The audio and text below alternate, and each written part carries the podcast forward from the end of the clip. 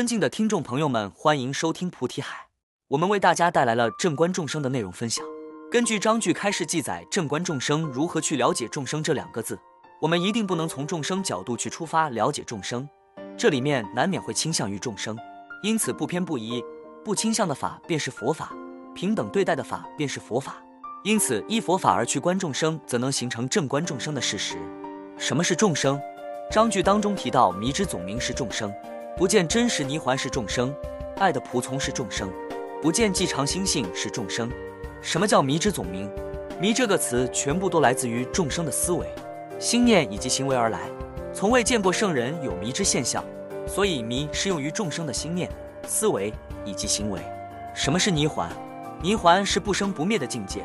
泥环也称之为涅盘，涅者不生，盘者不灭。这种真实的境界，必然需要真实的心能够触摸这样境界的展现，必然要真实的功夫才能够体现。不生不灭的境界到底来自于哪里？到底是从心里面孕育出来，还是从这法界当中夺取而来？这不生不灭的境界是这一切法界当中恒然不变的真实境界。谁如果获得这份境界，便能获得真实，而不生不灭的境界是以觉悟获得。因众生迷。因此不见真实泥环。后面提到如热实验，如贼被劫，它其实讲的是两段答案。第一段它表达的是如热实验是什么？当火燃烧起来之后发生热量，必然形成火焰，所以众生因迷不见真实泥环时，如同热实验，它是必然的结果。这是第一段。第二段如贼被劫，什么叫如贼被劫？这里面提到的是贼被劫，不是被贼劫。贼喊捉贼，众生因迷，此迷称贼。就会变成贼人，因迷变贼人，如何被解？那就要归功于六尘境，迷者被六尘所劫，此迷是心迷，因此心迷则欲为贼，此贼又被六尘之贼所劫，因此称之为贼被劫。两个贼相互劫得，众生是爱之仆从，不见既常心性。什么叫仆从？不离其侧，常伴左右叫仆从，卑微下贱的称之为仆从。众生寻爱而卑微，众生寻爱而下贱。因此，将众生比喻作爱之仆从。为什么会这样去比喻？我们去观察自己所经历寻爱，或者是他人寻爱的整个过程，以及心里面的这种微妙的一些波动。名义上我们是为自己而寻的这个爱，但是我们是否能够观察到寻爱的这个人的心，被爱所掌控之时变得卑微和下贱？这是第一个。第二，众生来到这个世间是带着佛性而来，却被六尘所染，所染之六尘扰乱既常心性，既常心性被扰乱。我们无暇去思考心性的问题。我们从小到大，从谁的口中我们去了解到过心性呢？父母给我们是否谈及过心性？老师是否给我们谈及过心性？我们步入社会之后，同事朋友是否给我们谈及过心性呢？没有。为什么？了解心性是一门极高的学问，众人不具备这样高超的智慧，如何教你了解心性？本所不见，本所不闻，如何展示？而众生世界充斥的，便是名闻利养，大小眷属。资财乐具充斥着，这些就是我们日常的谈资。我们所能听到的，所能见到的，也无非这些。我们沉溺在这样的环境当中，有一个致命的弱点，人就会变得非常的脆弱。为什么？我们的力量的来源来自于定和慧，你具备定慧，便是力量的来源。然而，我们从小到大并没有培养我们的定力，也没有培养我们的智慧。其实，古时候有一些人，他们的学习过程当中，多多少少能够看到他们的定力。所谓的一丝不苟，全神贯注。其实，在凝聚的过程，这里面会有一个类似于相定的逻辑的东西，但是不属于定。但古时候的人通过他们的写字的表现当中，就可以发现，他们为了练这个字，能够做到怎样的定力。所以，这些有学问的人不会过于浮躁。这个关于心性的问题接触的会多一些，而平常人家没有这种学习的机会，所以只能被世俗的生活所牵制。所以，眼睛所望到的部分就是柴米油盐。心里所想到的部分就是衣食住行，你让他们如何去了解心性，去谈心性？但是古人好的地方是有学问的人，心性的修炼是必要的功课。在古时候，如果你是一个有学问的人，如果没有去学习过心性，你都不能称之为有学问的人。所以在古时候，心性的修炼是他们必要的功课。而现在我们去看到这个社会是浮躁的，是因为什么？社会的组成部分是离不开人，人浮躁则社会浮躁，人安定则社会安定。大家都为了生活而去忙碌，这心的整个空间都离不开生活这两个字的时候，谁还会去谈及心性？谁还会有余地去思考其他的内容？因此，众生迷于现实，所以在周围充斥着这些内容的时候，众生离心性渐行渐远，离定慧渐行渐远。众生若离定慧越来越远，变得非常的脆弱，非常的脆弱之后，大家一定会想到一个办法。这个办法是如何让自己不那么脆弱？自己无法制造，就要学会寻求依靠。所以众生依靠了爱来降解自己的那一份脆弱。所以众生找了心爱之人，相互承担这份脆弱。所谓半杯水与半杯水的结合，变成一杯水，以这种方式来获得抵御脆弱的力量。但众生也不安于此，心性不定，不会安于此，也只是短暂的现象而已。时间久矣，则淡漠。即使是淡漠，他心里面所磨不去的爱之普通的特性，从不改变。从小有思维体，有知觉，有喜好，开始计算，乃至你年迈到九十岁，到一百岁，爱之普通的特性不会改变。爱无非是爱人，爱物爱事，而这里面说体现的爱之仆从的特性从不会改变，因此爱之仆从是众生，因此众生被爱所奴役，不能见到既常不灭的心性，因被爱而迷，时悲时欢，时痴时醉，爱之仆从的特性，导致我们悲欢痴醉的理由。所以这两行虽然很短的一段话，却给我们解释出了众生整体的逻辑。迷和爱其实是众生的总和，爱是根，迷是现象，这就是众生。众生界虽有博学称奇、才华众举，不过世间智幼稀细。在我们众生世界当中，你有广博的学问，每个人都会进行赞叹。为什么会受到赞叹？因为广博的学问不是谁都可以获得，因此才会被众人所称赞。如果所有人都能获得，如何获得称赞呢？这个水我们每天都在喝，每个人都能喝到。你喝到水之后，别人不会去称赞；但如果你喝到了甘露水，别人喝不到，那必然会受到称赞。众生世界不仅广博的学问会受到称赞，才华也受众人的爱戴，而这在世间会被竖起大拇指。但纵横观察这整个法界，这只是世间的知幼之间的嬉戏而已。这段话名义上是在解释这个众生界是什么，上面是解释众生是什么，后面又告诉这只不过是世间的知幼嬉戏。但是这里面有一个隐秘法义，叫什么？叫维度，叫高度，在哪里体现？这个众生世界的人对于博学以及才华，都会去称赞。但后面有一个人不以为然，这就是维度的不同。比如一群小孩子在这里面玩耍，不是每一个小孩子都心灵手巧，因此小孩子也各不相同。一群小孩子在玩闹的时候，比如仿制这个枪，有些小孩就拿一个棍子比喻作是枪，当作是枪；但有一些小孩子却就用玉米杆子做出枪的形状，惟妙惟肖。这个时候，这些孩子们都会觉得这个朋友了不起，他居然做得如此的逼真，我也好想拥有，但是我没有。羡慕就油然而生，但是经历过社会的大人一看，不过是挚友之间的玩乐嬉戏罢了，不足为奇。所以小孩子的世界维度和大人的世界维度是有着维度的悬殊。同样的道理，众生世界的众生以博学才华称奇以及众举，在明眼人看来只是世间学问，对圣贤看来只不过是世间的挚友嬉戏而已。所以，当我们发现一个现象的时候，你的思维方式就能表达出你的维度，你看待这件事情的态度也能表明你维度的立场。世人依此而觉可畏。什么叫可畏？当话题而说，可以说得出口。世间人亦博学才华而觉可畏，在明眼人以及圣人看来，不过是挚友嬉戏。而这世间当中，如是众生，众称奇，此则为奇。这里面提到的是众，就是集体。所有人都称奇的时候，如果你不称奇，会不会觉得很奇怪？所有人都在沉默的时候，如果你活跃，你会不会觉得很奇怪？所有人都觉得对的时候，你觉得不对，会不会显得很奇怪？如果这个世界上的所有人都在迷失，只有你是清醒的人，那在他们眼里看来，你就是罪人。所以是众生界常有云之意云，随之又随。云表达的是众生世界称奇，你则要称奇；众生世界则认为此是最佳，你则随此则最佳，称之为云之又云。而后面提到的随之又随，表达的是什么？你随顺着这众生世界的劣迹，你随顺着这众生世界的劣习，你随顺着这众生世界的病态，因此。故而世界同一世界为众生界。如果不顺众生世界的集体规则，你违反集体规则，你便会被众人视作叛贼。如果这世间全是妖邪，唯独你是人，这众生世界，人类世间本是人的世界，而所有的人都变成了妖邪，唯独你是个人，到底是妖邪犯了错，还是人本来是错？所以所有的人都在迷的时候，唯独你一个人清醒，到底有没有罪呢？你该如何安身立命？是随顺集体而迷，还是维护自己的独行？光有维护的想法是不够的，必然要有智慧的手段，才能让自己安处于安全的环境下。否则，光有维护的想法，没有实际维护的作用，你一定会被视作为罪人。如是众生界，如是众生。爱是根本，迷是现象，这便是众生。众生界是由这一类众生的汇集形成众生，因此菩萨应立如实教，是教不离正观。是故菩萨当正观众生，欲令舍迷不可空行大慈。若菩萨行热慈，即是烦恼；若菩萨行寂灭慈，此则正观。是菩萨行寂灭慈，导致大成。这里面就很有深意。为什么？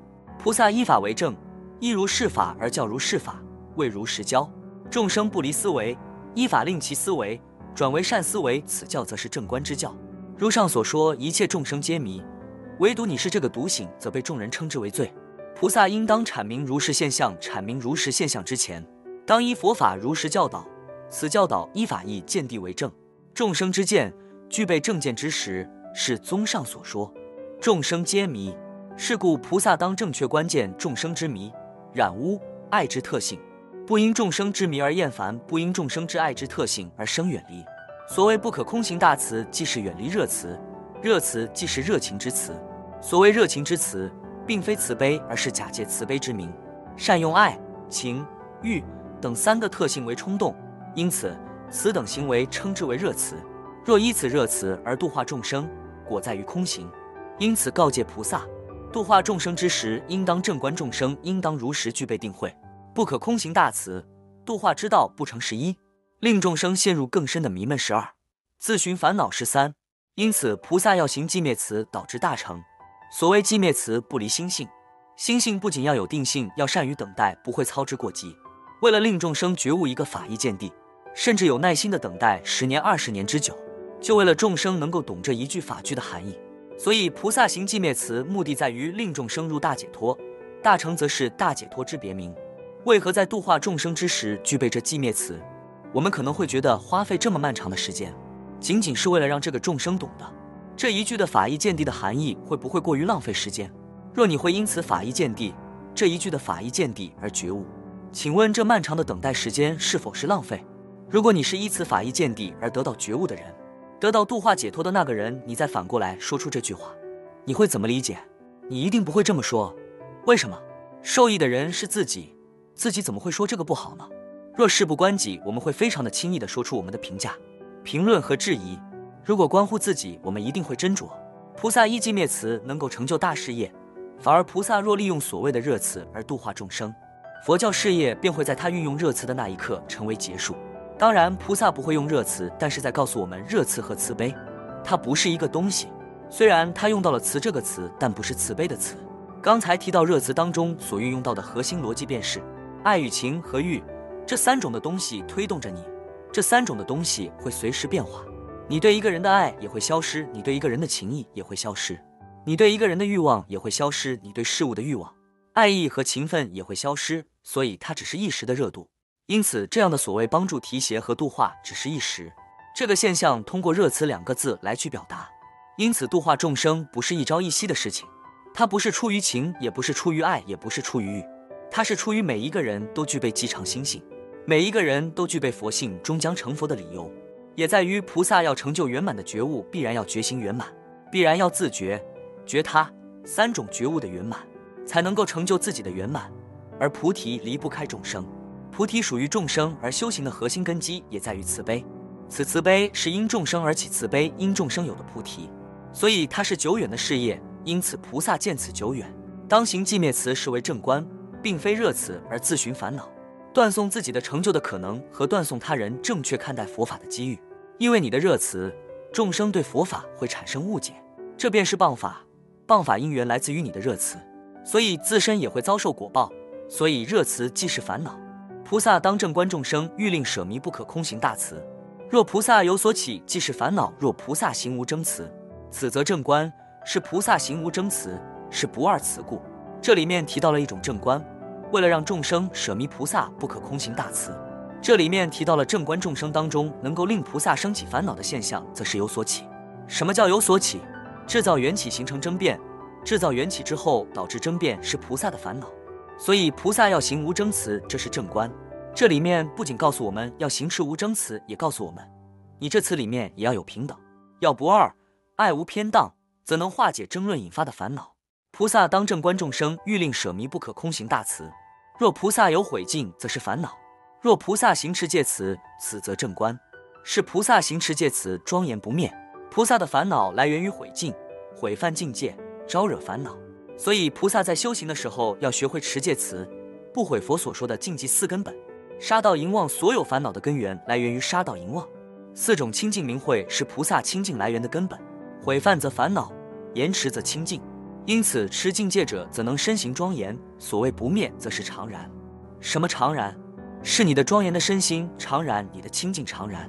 菩萨还有一种可生成的烦恼，便是隐忍。这一类烦恼的来源，是菩萨面对对境时离开了正观，采用隐忍的方式，强制令自己接受。而心不能欣然接受，却强制接受时，生成隐忍的特性，惨遭烦恼吞噬，是菩萨离开正观的缘故。因此，菩萨应当依无忍词来去正观这个现象。令烦恼消除，因此正观此类烦恼则用到直心。佛所谓直心是道场，因此直心令我们消除隐忍，获得清净是菩萨应当修持的无忍慈。菩萨还有一种烦恼是获得烦恼，此获得烦恼则称之为贪求供养。众生供养于菩萨，并不是因为你这个人，而是菩萨能为众生带来慈悲善护，是因为菩萨能救度众生，是因为菩萨能寻生救苦，是因为菩萨做三宝事业，他供养的是这个。而不是这个人。若菩萨去贪求供养，则已丧失菩萨当行的正当事业，也偏离了正观，因此会惹得一身烦恼。菩萨如何正观？众生供养，则是众生为自己种下的未来果实的种子，因此称之为福田。众生在福报的田地里面播撒种子，为求自己获得福报，因此出家僧侣、出家僧人称之为福田僧，寓意也在于此，不可因众生供养而贪求供养。